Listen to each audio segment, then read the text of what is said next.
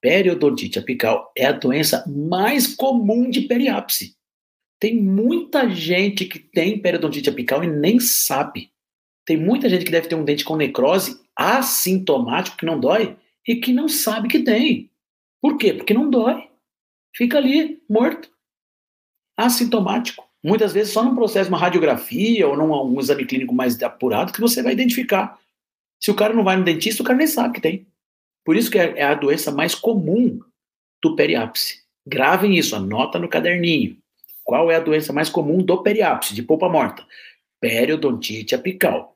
Essa periodontite apical pode ser crônica ou pode ser aguda, né? A periodontite apical crônica é a que é mais comum, que não dói.